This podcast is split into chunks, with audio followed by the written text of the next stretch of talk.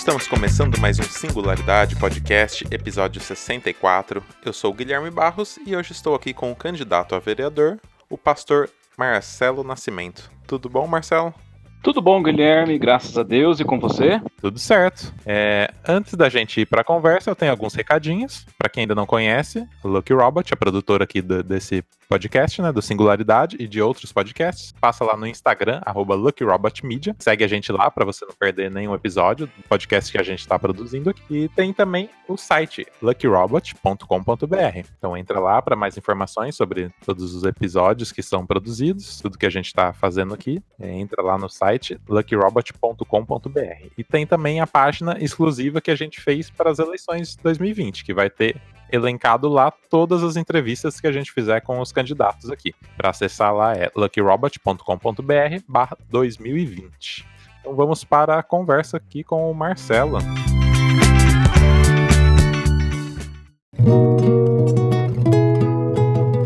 É, ô Marcelo, é, você pode nos contar um pouco da sua história de vida para a gente te conhecer melhor? Opa, com certeza. Então, eu sou o Marcelo, sou candidato a vereador hoje pela primeira vez, tenho 38 anos de idade, sou natural de Bandeirantes, porém já moro definitivamente em Andirá há mais de 30 anos. Nesse período sempre trabalhei desde pequeno, é, já vendi sorvete, já vendi vassoura, já entreguei lista telefônica quando criança, quando jovem, né? E trabalhei na lavoura de cana durante seis anos. Trabalhei na Santos Andirá durante 11 anos da minha vida. Trabalhei também como representante comercial na Rádio Timburi FM durante um ano. E no ano de 2017, eu ingressei na prefeitura junto com a Donione, no departamento da assistência social, aonde eu saí agora no mês de agosto para que pudesse concorrer aí a uma vaga para a Câmara dos Vereadores. Também tenho 11 anos de trabalho voluntário na Rádio Timburi FM, especialmente ali no programa Timburi Gospel, que vai ao ar todas as manhãs de domingo. Então temos ali 11 anos já de, de trabalho voluntário junto com o pessoal ali. Um trabalho que eu gosto muito de fazer. Olha aí que legal, já fez de tudo um pouco, né? Exatamente. Tudo legal. Você trabalhou com a Ione, né? Então é daí que veio o seu interesse pela política?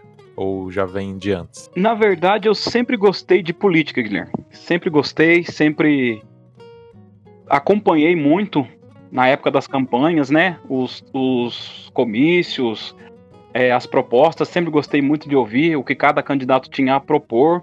Então sempre acompanhei bastante.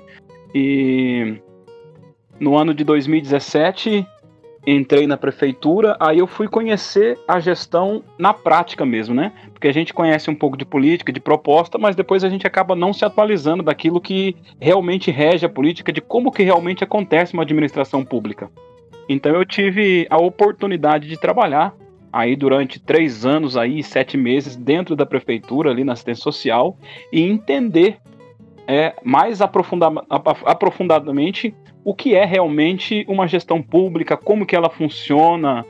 E isso é uma coisa que me despertou um interesse muito grande, porque a gente tem uma visão quando você está fora da política, ou melhor, fora da administração, não fora da política, né? E uma outra visão quando você está dentro, atuando na administração. Você consegue entender questão de tempo, de como que funciona, e eu me encantei um pouco com isso, porque é uma coisa muito necessária para a população, né? E muito legal, muito gostoso de trabalhar ali durante esse tempo. Certo.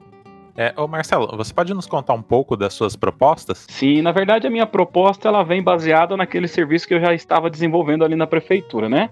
Porque durante esse tempo aí que eu trabalhei ali ativamente, nós desenvolvemos alguns projetos e dentre eles o que mais me encantou e que mais me chamou a atenção e que me motivou realmente a ser um candidato agora foi a questão do trabalho com um grupo de dependentes químicos, onde no início da gestão a prefeita Ione a gente se reuniu e a gente desenvolveu um trabalho de na verdade o desejo era de montar uma casa terapêutica, uma comunidade terapêutica na cidade de Andirá, porém a viabilidade não era favorável no momento por conta das das demandas que, que teriam que, que, que ter. Então a gente montou uma parceria com duas comunidades, fez convênio com duas comunidades terapêuticas, onde a gente encaminhou aí durante o, o tempo que eu fiquei na prefeitura, o contrato ainda está vigente, né? Ainda continua encaminhando, mas durante o tempo que eu fiquei ali à frente desse trabalho, nós conseguimos internar aí 48 pessoas para de recuperação dependência química, né? E também desenvolvemos ali um trabalho também na questão da prevenção, junto com a, o pessoal da, da, da, Cruz Azul do Brasil, uma, uma empresa que trabalha só com isso, uma, uma organização, né, na verdade, que trabalha com, com esse grupo de pessoas, formando grupo de apoios para trabalhar tanto com o dependente como também com a família. Porque, na verdade, Guilherme, muitas pessoas é, não sabe, mas as famílias também precisam ser tratadas por conta do que ela vive durante o tempo que tem um dependente químico em casa, né? Então ela precisa aprender a lidar com ele, aprender a, a, a até de uma forma mais aprofundada de ajudar, na verdade, na recuperação desses dependentes. Então foi um trabalho que eu gostei muito de fazer e eu acho que vale a pena a gente continuar investindo nisso e a minha proposta hoje é para ampliar esse trabalho. Né? Hoje a gente tem vaga, sete vagas no total, só que são, são masculinas e para maiores.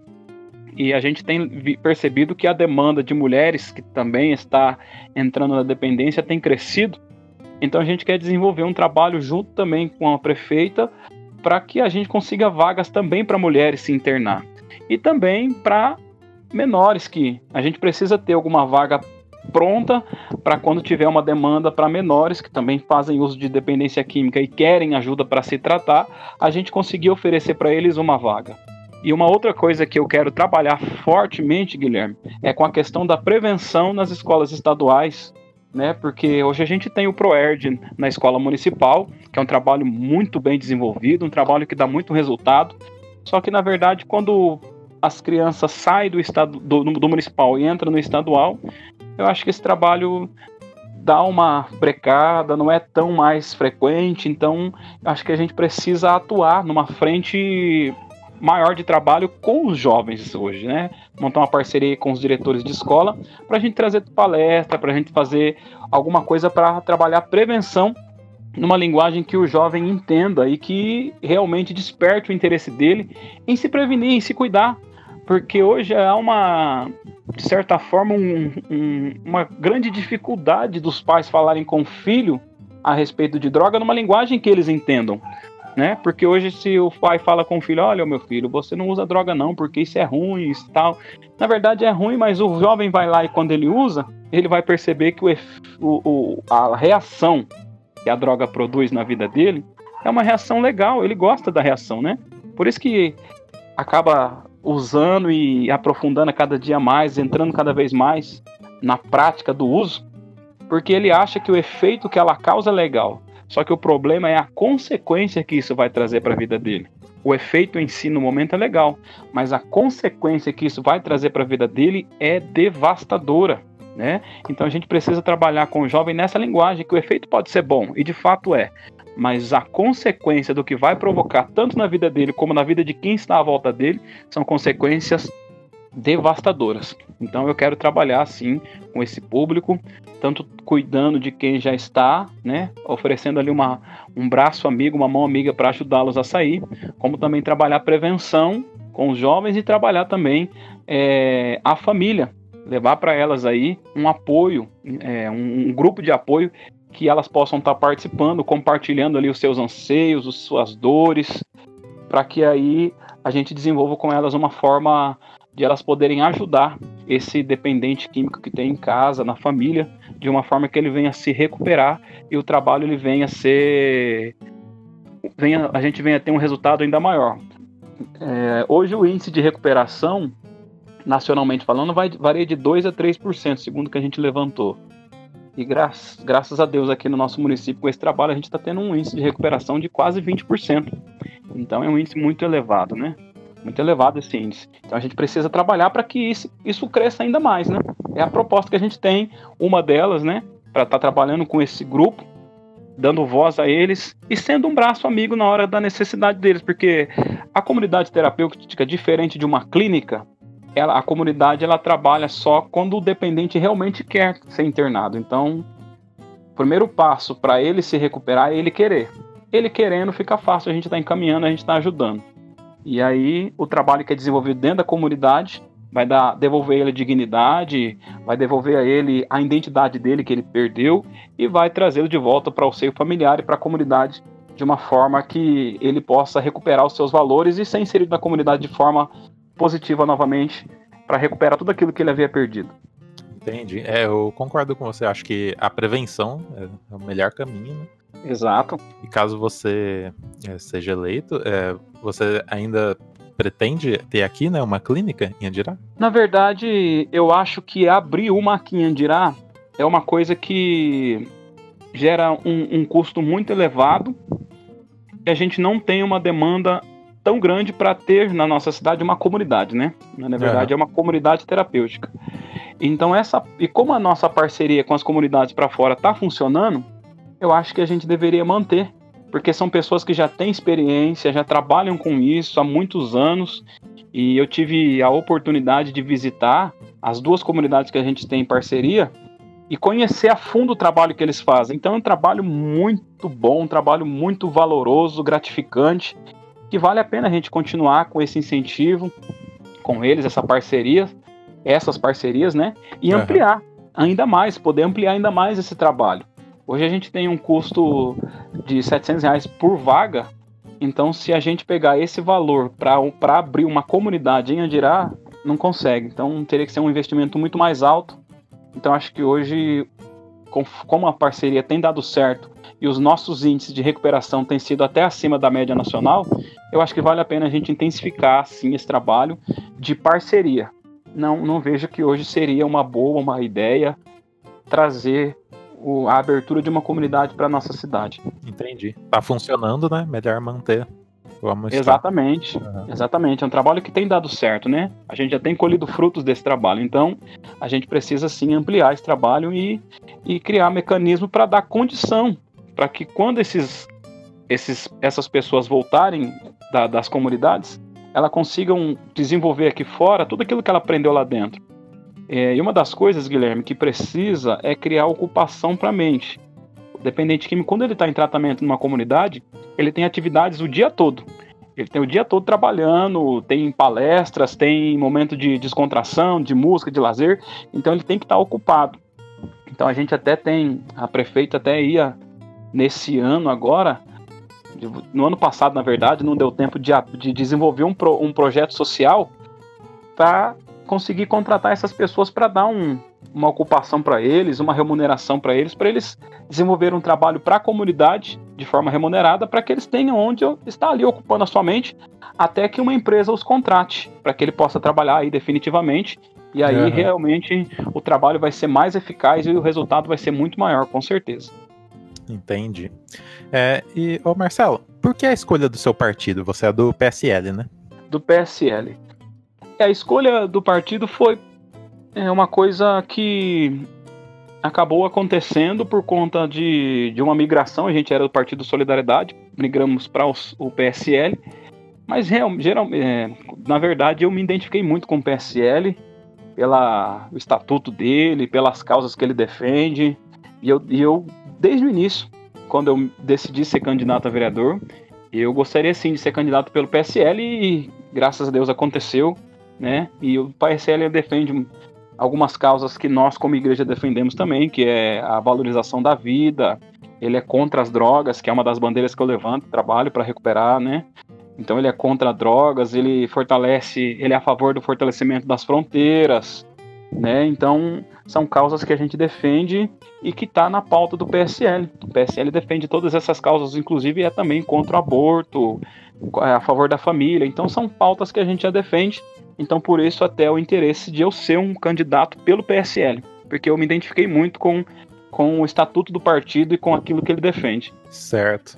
É, Marcelo, você é, atuou nesse mandato com a Donione, né, a atual prefeita. É, o que você considera que foi o seu maior aprendizado? Sim, sim, eu atuei com ela aí, como disse, né, durante três anos aí, sete meses. E o que eu tiro de aprendizado é a forma com que a Donione ela administra uma prefeitura, né? Porque na verdade ela ela não faz política em cima do cargo de prefeito. Ela realmente é administradora. Ela administra a cidade é, sem levantar bandeira política. Então acho que isso a população tem muito, ganhou muito com esses, com esses anos de mandato da Donione, como tem muito a ganhar se escolher lá novamente, porque a gente defende uma bandeira política, a gente defende uma causa política até o momento das eleições, mas depois a nossa bandeira tem que ser Andirá. A gente tem que atuar por Andirá. E a, o meu aprendizado com a Donione foi esse durante esse tempo, porque ela realmente administra a cidade de uma forma que as pessoas são valorizadas independente do lado político. Eu acho que a administração pública tem que ser assim. Então o aprendizado que eu, tenho, que eu tive durante esse tempo foi esse, porque a política hoje em si ela é, há, muita, há muita rejeição, muitas pessoas que não querem se envolver por conta do que maus políticos fazem, mas a política em si ela é boa e ela é necessária. Então a, o meu aprendizado vem nessa linha de, de, de tudo que eu vivi, de tudo que eu participei, de tudo que eu vi dentro dessa administração da Ione, da forma com que ela administra, da honestidade e do caráter dela para fazer a gestão. Entendi. É, isso que você falou já faz o um gancho aqui com a minha próxima pergunta, né? Que hoje em dia a política ela é vista com maus olhos, né? É, Exato. Surgem candidatos e o pessoal já fica com o pé atrás, né? Você acredita que a política pode melhorar a condição de vida das pessoas? Com certeza, com certeza acredito, porque a política ela é para isso, né? Para dar uma igualdade de oportunidade para todos, independente de classe social, de credo, de cor, de orientação sexual. A política é para dar uma, uma igualdade para todo mundo. É que na verdade assim, a política, como eu disse, ela é boa. Só que alguns políticos acabam fazendo coisas que acabam denegrindo um pouco a imagem da política. Então a política ela é necessária, ela é boa e ela é necessária. Então o que precisa são pessoas de bem se envolverem. Até uma das frases que me motiva muito, que até eu coloquei no lançamento da minha pré-campanha, é uma frase de Martin Luther King, que, que ele dizia que o me preocupa não é o grito dos maus, mas é o silêncio dos bons. Então, quando o bom se cala, os maus ele domina. Então a gente precisa, gente de bem, gente de caráter, gente honesta, precisa começar a se envolver com isso para transformar realmente a sociedade através da política, porque é para isso que a política funciona. Pode ser que não esteja acontecendo isso em alguns lugares, mas a função do político é trazer igualdade, trazer melhoria, trazer oportunidade para toda a população, independente de lado partidário. Com certeza. Eu acho que essa você meio que já respondeu, né? Mas se você quiser elaborar melhor, é qual que é o seu principal projeto ou meta na condição de possível vereador? É, na verdade, essas o que eu já falei no começo, né, da questão da proposta, Sim. De trabalhar aí, de fortalecer o trabalho, de ampliar o trabalho com a questão de dependência química, trabalhando família, trabalhando dependente mesmo e trabalhando a prevenção. E outra coisa também que eu acho que é importante, apoiar o prefeito nas pautas que forem boas para a cidade. É, eu ouço muito, não sei se você ouve ou quem vai ouvir depois da entrevista também já ouviu que quando tem um projeto bom para a cidade, mas é do adversário, os vereadores votam contra. Eu acho que eu acho que isso é uma incoerência da, né? não sei se isso pode ter acontecido porque a gente na política não tem que visar lado partidário, a gente tem que visar o bem da cidade.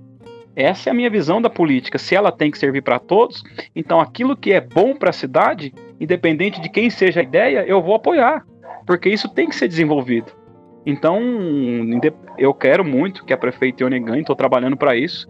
Mas independente de quem seja o prefeito eu eleito, vamos trabalhar para o bem-estar da cidade, para desenvolver projetos para a cidade, para a cidade ser, ser reconhecida, para a cidade crescer e para a cidade gerar oportunidade para todos igualmente. É, Marcelo, você atua é, como pastor hoje em dia?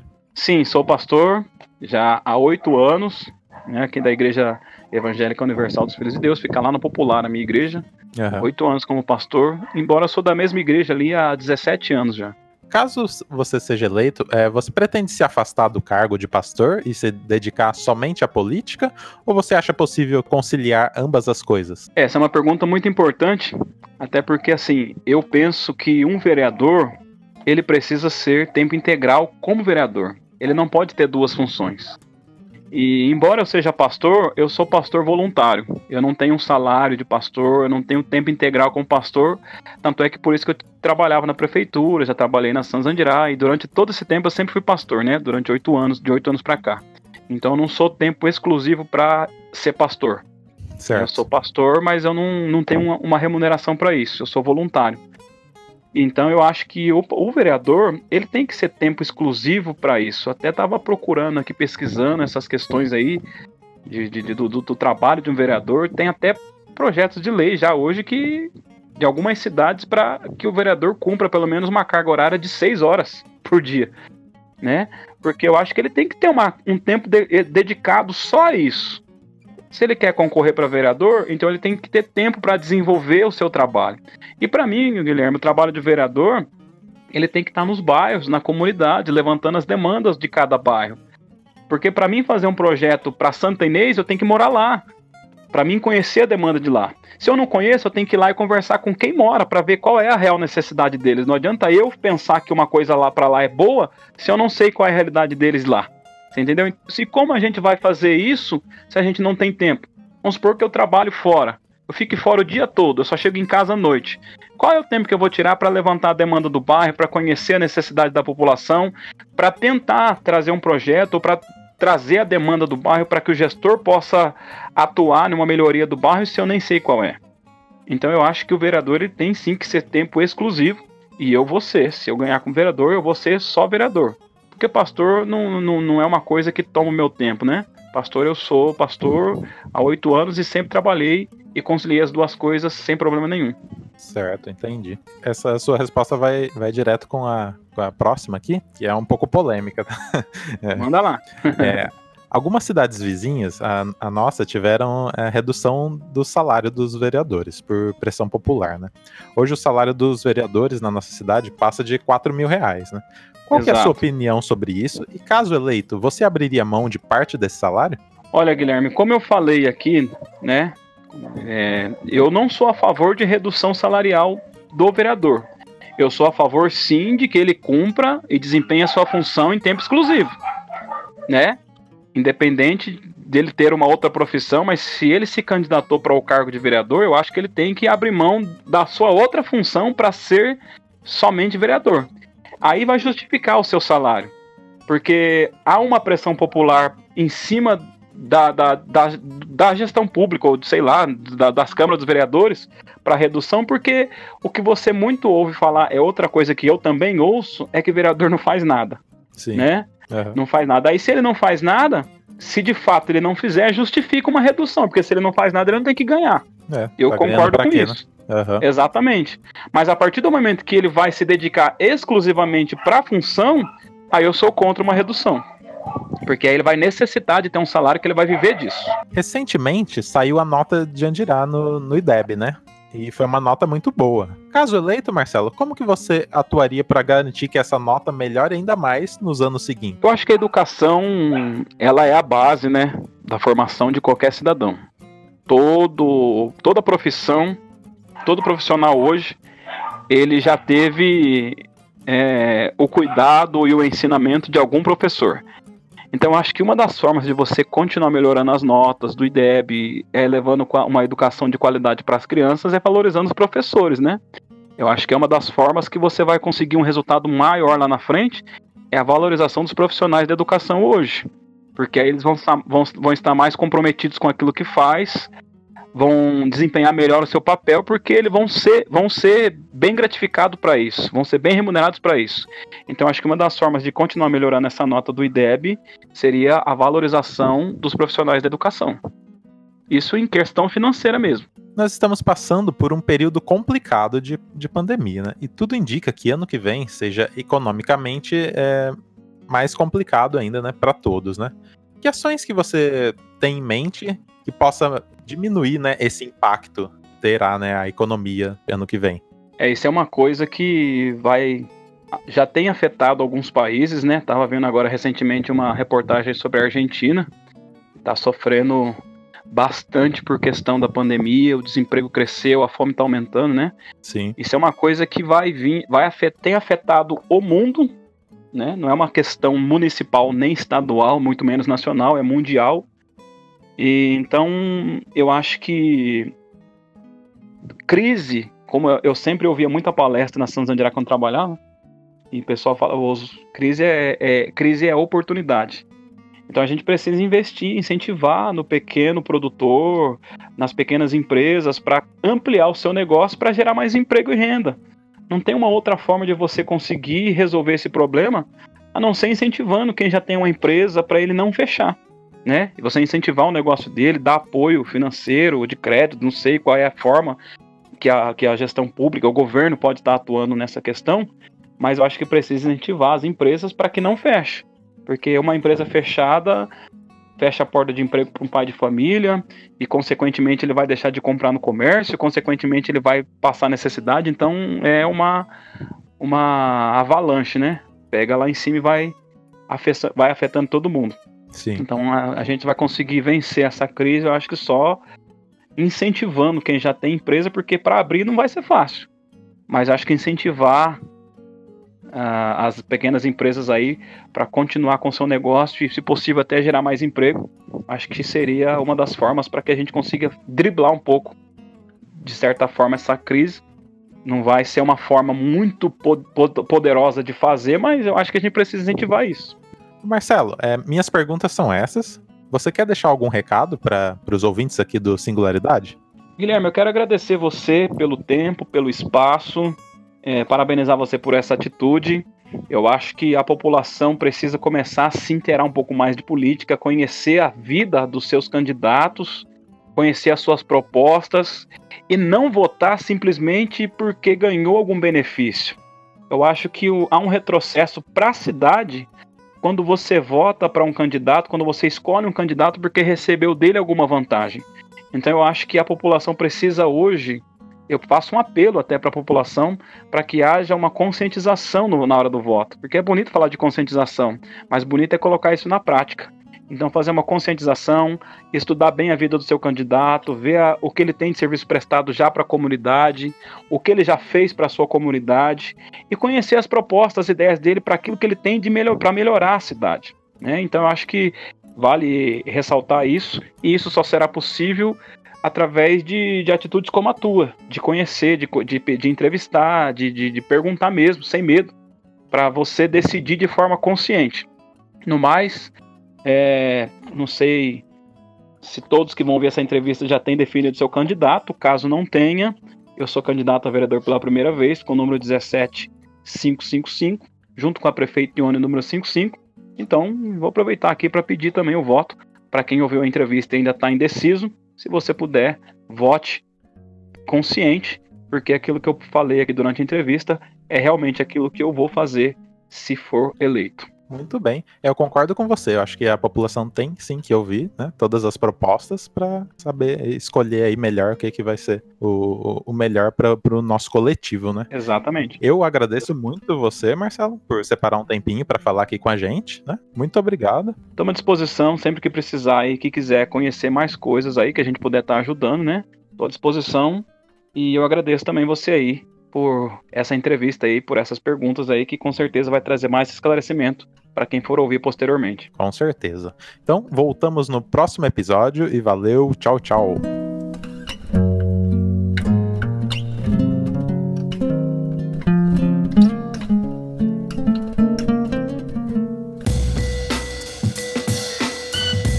Esse podcast é uma realização Lucky Robot.